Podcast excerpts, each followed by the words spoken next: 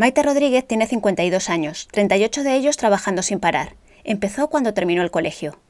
Maite es aparadora, se dedica a coser zapatos y de esos 38 años de labor solo tiene cotizados 12. Es la presidenta de la Asociación de Aparadoras del Lapetrer.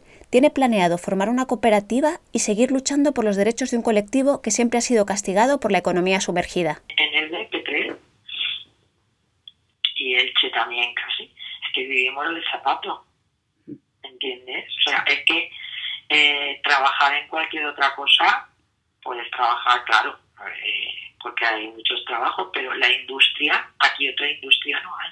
Hmm.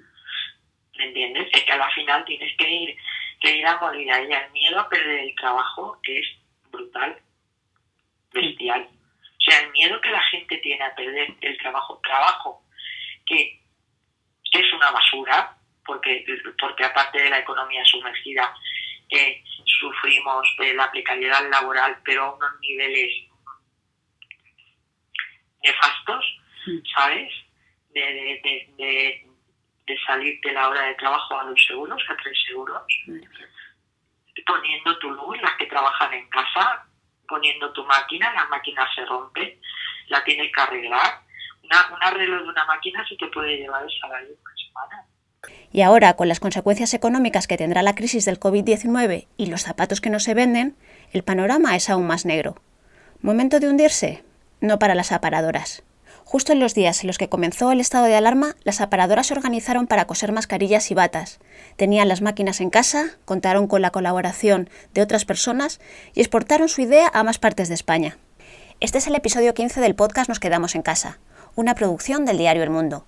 Yo soy Virginia Hernández y mi compañero Daniel Icedín se encarga del montaje. las aparadoras somos muy luchadoras, somos muy generosas y, somos la verdad que somos un colectivo que como sufrimos tanto en, nuestro trabajo, pues eh, yo creo que, que, eso nos hace más fuertes, más unidas, sí. Bueno, la unión está. Lo que pasa es que junto a la unión, pues también hay, hay un miedo, ya sabemos todos cómo está la situación del trabajo, eh, y bueno, es, un poco complicado. Bueno, la verdad que yo me siento súper orgullosa de, pertenecer a un colectivo que, a pesar de, nuestra situación, aunque no es mucho eh, momento de, de, hacer reivindicaciones, cuando cuando todo esto pase, pues seguiremos, seguiremos luchando por, por trabajar con nuestros derechos y dentro del marco de la ley laboral. Pero sí que es cierto es que acudieron en, avalancha, eh, sin pensarlo dos veces, a ponernos a trabajar. Bueno, a mí me ha, me ha llamado cientos de personas, oye, que quiero ayudar, que quiero participar, que quiero hacer mascarillas, que quiero hacer batas, en fin, ha sido una avalancha de gente, eh, yo me siento súper orgullosa de, de pertenecer a un colectivo que somos invisibles.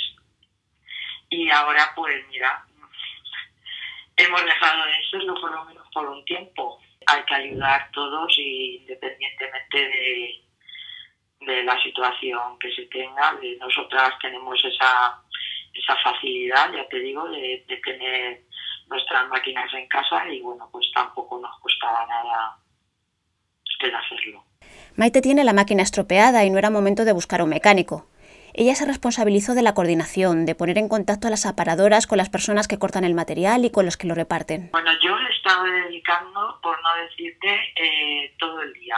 Al principio la verdad es que sí que fue duro porque, ya te digo, atender el teléfono, coordinar, en fin, todo ese agradecimiento, eh, las compañeras todas pues con esa con esa satisfacción no al final que te da esa satisfacción personal de, poder ayudar en, esta situación que, que, estamos viviendo.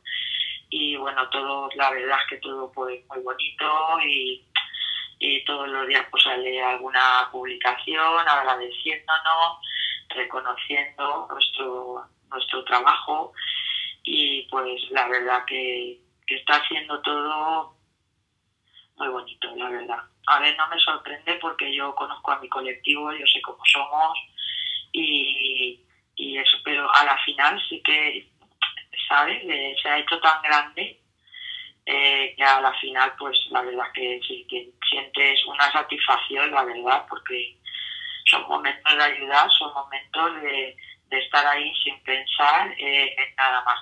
Y sin pensar en nada más, y te digo que hay aparadoras que tienen una situación muy, muy complicada en estos momentos. Porque al trabajar como trabajamos, muchísimas sin dar de alta, pues ahora, imagínate. Eh, están sin, estamos sin, sin trabajar y sin derecho ni a nuestras nuestro paro ni a nada de. Y bueno, mira, no, no, no, no, no lo pensamos, no nos unimos, porque las aparadoras lo que sí que hacemos es no unirnos nunca.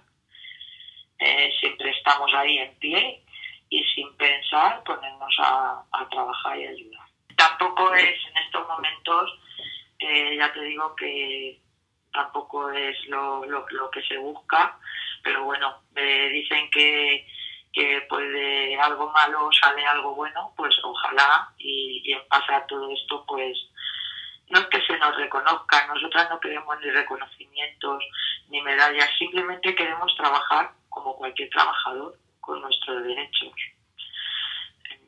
Pero bueno, ya te digo que en pasar todo esto pues seguiremos con nuestra lucha y, nada, y esto pues la verdad que lo recordaremos siempre y espero que nos recuerden por, por el gesto que, que se ha tenido, la verdad. Ojalá, como dice Maite, que iniciativas como la de las aparadoras de Elda Petrer no se olviden. Saldremos de esta, no nos quedará más remedio, y ellas seguirán cosiendo los zapatos que todos nos ponemos.